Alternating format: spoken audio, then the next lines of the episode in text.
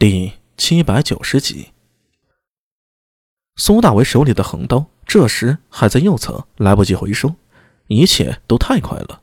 身后几乎同时发出一声暴喝，那个手持双瓜锤的突厥狼尾反身回来，双锤朝着苏大为背心狠狠砸下，空气为之震荡。苏大为几乎能感觉到凛冽的劲风在亲吻自己的脖颈，沉闷的空气在按压自己的脊背。一口气猛地吸入丹田，这一刻，他全身的精力高度集中，随着一声大喝，右手扬起臂盾挡住身侧，左腿狠狠向后甩出，啪！身后的突厥狼尾瞪大双眼，带着惊愕绝伦的表情向后翻滚飞起，他的心口被苏大为一脚踢中，巨力将他掀飞，翻滚出了悬崖，悠长的惨叫声在山脉间连绵回荡，同一时间。苏大为听得耳中当的一震，弯刀站在壁盾上，他的一条腿无法保持平衡，身体向后滑倒。手持弯刀的突厥狼尾脸上带着惊愕、恐惧和狂喜的复杂表情，向前跳出一步，想要跟着再补一刀。但是没等他弯刀再次劈出，倒地的苏大为又是横刀贴着地划过，咔嚓，握着弯刀想要追击的狼尾突厥身子一震。然后他发现自己好像矮了一截，一脸狐疑的低头一看，顿时发现自己双腿齐膝一下被齐齐斩去，他的喉咙里发出惊恐绝望的惨叫。这一切说起来虽慢，实则不过数秒时间。吐起咕噜，惊险万分。苏大为左手一拍地面，借力跳起，他的双眼牢牢锁定前方的阿什纳沙壁，只要再走一步，便是横刀的攻击范围了。这个人。便是突厥人的首领，抓到他，今次的任务可以说成功了一半了。就在苏大为要冲上去的时候，突厥脚下一滞，低头看去，竟是先前被他一刀斩断鼻梁的突厥狼尾。他从地上扑了过来，双臂死死抱住了苏大为的一条腿，血流满面，躯状如厉鬼，嘴里用突厥语发出凄厉的惨叫声：“阿姐，快走，快走！”剧痛。令他眼中的泪水流淌下来，伴随着鲜血。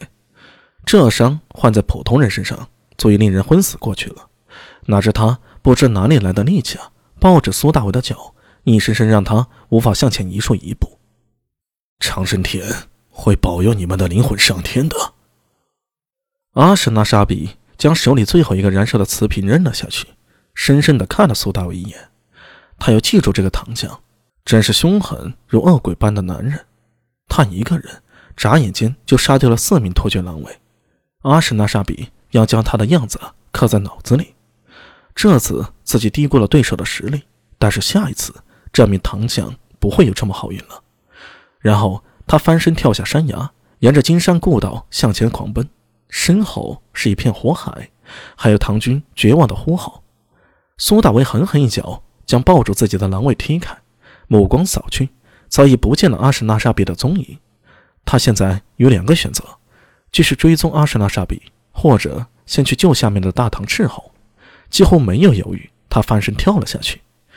下去的同时，刻意用脚带起了眼顶大片的积雪。阿什纳道真，用雪，用积雪去覆盖这些火，没有空气，火就会熄灭。人在空中，苏大为大声喊道。阿什纳道真头发被烧着了，正在地上疯狂的翻滚，身边的战马早就狼奔虎突，反身逃开了，不知踩踏了多少唐军斥候。斥候的队伍里被那些瓷瓶砸中，也是一片火海。听到苏大为的喊声，阿什纳道真狼狈的把头埋进雪里，口里发出愤怒的惨叫：“那些狼尾，不要让我抓到狼尾首领！我以阿什纳的名义发誓，我要杀死他！”苏大为羊角先去冰雪，将他身上的火星扑灭，顾不上多话，急忙冲到队伍中，一边扑灭大火，一边控制住金马。等这一切过去，已经花了大半个时辰了。天空中鹅毛大雪，下着北风呼啸而下，天地间白茫茫一片。